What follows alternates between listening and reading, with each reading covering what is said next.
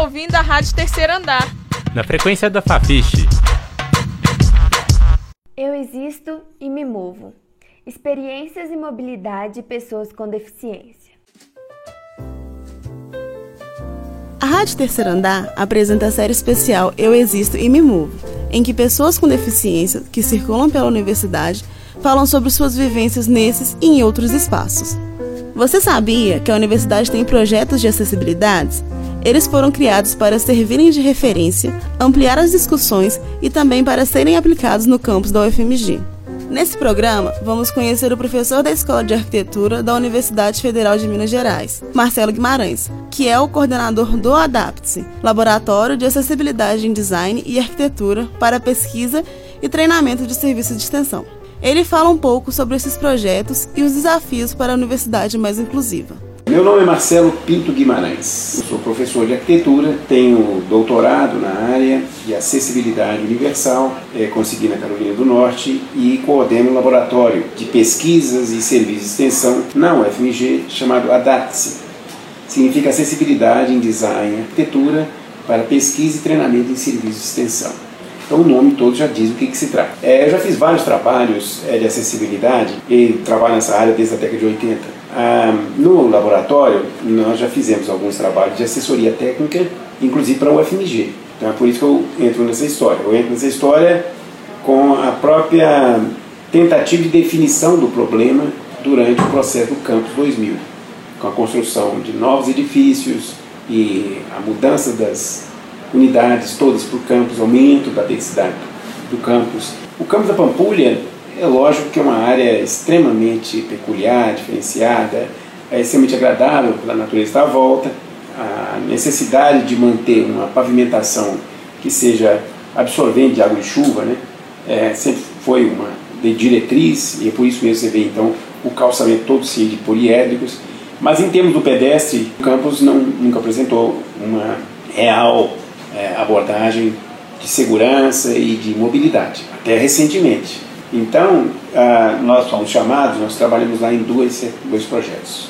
Um chamado Mapas de Acessibilidade no Campus. Nós sempre trabalhamos na região central do campus, na Avenida Mendes Pimentel, ah, em direção à Praça de Serviços, reitoria de um lado, e algumas unidades estão ali. Quer dizer, ali fica como se fosse um grande laboratório de diagnóstico que pudesse ser aplicado no restante do campus. Marcelo Guimarães explica que um dos braços do projeto de acessibilidade, o Campus 2000, foi a criação de um mapa para a mobilidade na UFMG.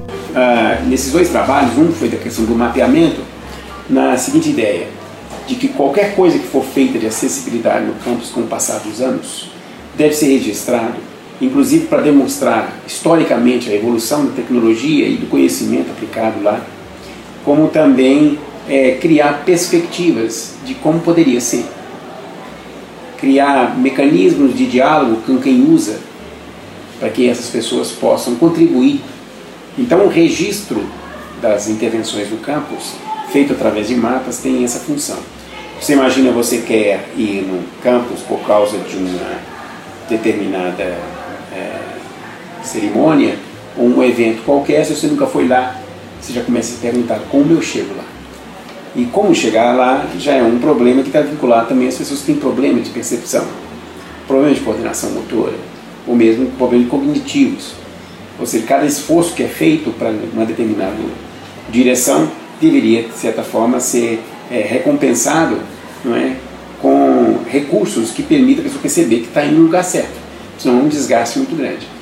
Então, nós fizemos esse trabalho levantando a questão dos pisos, levantando a questão das travessias e tentando posicionar mapas de referência em que as pessoas pudessem se orientar. Então esses mapinhas foram gerados e com isso a gente procurou orientar o pessoal do planejamento de como poderia fazer as coisas.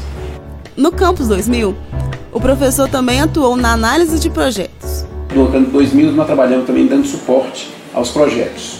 Não que a gente fez algum projeto, na verdade não é a nossa função a função foi analisar os projetos que estavam sendo feitos e apontar, de acordo com a norma técnica de acessibilidade, onde é que poderiam haver falhas, ou onde é, mesmo seguindo a norma técnica, em termos de qualidade da experiência, a gente poderia propor alguma coisa a mais. Então isso foi feito uh, por várias unidades, inclusive com os, os CACs, né? E, mas, de certa forma, o diálogo sempre foi esse, de a gente propor coisas e o próprio campus digerir isso. Nós estamos vendo pela internet que você obteve aí informações sobre isso. O guia Rota de Acessibilidade no Campus é outro projeto acompanhado pelo professor. Ele conta mais. A ideia foi, através de modelinhos gráficos, um aplicativo chamado SketchUp, nós fizemos então representações do campus, tanto da reitoria, como da área de serviços, daquela área toda, inclusive é, considerando a aplicação de ciclovias, para que com isso a gente pudesse ver estudar como é que a gente poderia demonstrar em cada esquina não é, é da nossa área de estudo uma representação do que poderia ser feito. Inclusive é, levantando possíveis problemas, como o que é você definir no piso uma orientação tátil e de repente você topa com uma ciclovia, com um cruzamento mais complexo que envolve os pedestres e assim vai. Então nós fizemos isso, foi duas estagiárias, mais ou menos um ano de trabalho. Uma primeira etapa foi de levantamento, por lá muitas vezes, tiraram muitas fotografias interpretando as fotografias e comparando com as normas técnicas, a gente foi descobrindo certos estudos de caso que poderiam ser aprofundados. E numa segunda etapa, então, modelinhos foram feitos. Por exemplo, só para ter uma ideia, quando você, desde as portarias do campus até lá, porque não se pode imaginar você pensar em acessibilidade em um determinado local e não entender como se chega até ele. Então, mesmo que a área fosse central, a gente procurou demonstrar as rotas, ou seja, os percursos que as pessoas fazem para chegar no campus. Ah, pela Catalão, por exemplo, nós temos ali próximo da escola de educação física, não é? a entrada, e a entrada tem uma sequência de quebra-molas, tem aquelas câmeras, não é? Você vê que aquilo ali é completamente avesso ao benefício do pedestre. Você tem várias lombadas, os carros reduzem a velocidade, continuam. Então, nós retratamos aquilo para demonstrar que aquelas faixas elevadas poderiam criar passarelas e assim facilitaria as pessoas também atravessar de um lado ao outro, sendo do ponto do ônibus até a escola e assim vice-versa. os pontos de ônibus foram trabalhados e quando chegamos ali nessa parte da praça de serviço, a gente também discutiu a possibilidade de colocar ali um posto de serviços de aluguel de bicicletas e na portaria também. Então são trabalhos que é, são de cunho acadêmico, é, a ideia é demonstrar a aplicação de um conhecimento e a partir daí servir de uma referência para o pessoal que trabalha lá de fato poder aplicar isso e discutir isso em mais profundidade. Eu acho que o campus da Pampulha tem uma importância muito grande na cidade pelo tamanho. É uma verdadeira cidade, a população que ele tem. Então, fazendo soluções bem sucedidas que envolvem não só a aplicação de conhecimento avançado, mas também um processo de avaliação contínua, isso pode servir de modelo para a cidade e não vice-versa. Então, é nesse aspecto que eu acho que, em termos de acessibilidade, nós estamos é, tendo a oportunidade de já imaginar o campus mais à frente, imaginar daqui a uns anos. E é isso que faz com a acessibilidade ser algo vivo. O conceito que Marcelo Guimarães trabalha é o de acessibilidade universal. Ele explica o que é. O que, é isso? Eu procuro entender como uma pessoa que anda em cadeira de rodas funciona dentro de um espaço. Procuro entender como é que a pessoa que não enxerga lê o ambiente. Mas eu não procuro resolver esses problemas de maneira isolada. Eu tento incorporar isso numa solução que seja beneficiada, é, é, benéfica para todos. Ainda há muitos pontos a serem melhorados para que a universidade se torne mais acessível. O professor comenta sobre como incorporar a acessibilidade no dia a dia. Uma coisa que eu preciso comentar, que eu acho que muito falho, é, que precisa ser aprimorado, é a questão do transporte interno. Até hoje o campus, ele, é, como eu falei de ciclovias, né, que isso já daria um pouco mais de liberdade às pessoas, são grandes distâncias a percorrer, né, mas para pessoas com mobilidade reduzida, tem-se muito pouco. Os ônibus que lá circulam não têm acessibilidade de fato. E os pontos de ônibus também são localizados em ruas íngremes. Então, o que acontece é uma pessoa que tem problema de mobilidade, e quando eu falo assim, eu estou falando de maneira genérica, estou falando de pessoas com deficiência e aqueles que têm um problema eventual, um problema circunstancial, não é? Eles dependem do veículo particular, ou Uber, Cabify, o que seja. Para pessoas que usam cadeira de rodas é mais complicado ainda, porque o carro nem sempre é o veículo que consegue comportar bem ah, o equipamento, uma cadeira motorizada. O que eu tenho de experiência é que o campus também da Pampulha não, não tem vínculo direito com o campus aqui da saúde. E poderia haver um vínculo, um shuttle, um, um transporte de ligação entre os campos. Fala em integração entre as universidades, mas é, entre as, as unidades da universidade. Mas essa interligação campus Pampulha, campus central, não existe. A, a compra de vans com elevadores adaptados, é, que permitiriam, inclusive, pegar estudantes que têm problema de mobilidade para trazê-los até a universidade, isso é um compromisso que a universidade tem que fazer. Porque a partir do momento que a pessoa está dentro do sistema, a grande pergunta se faz é o que, o sistema oferece para acolher, não é? Isso não tem, de dar uma garantia à pessoa ah, de benefício continuado, mas a partir do momento que ela está dentro da universidade, ela está dentro do sistema e é interesse do sistema que ela seja bem sucedida. Então, infraestrutura deve haver para isso, né?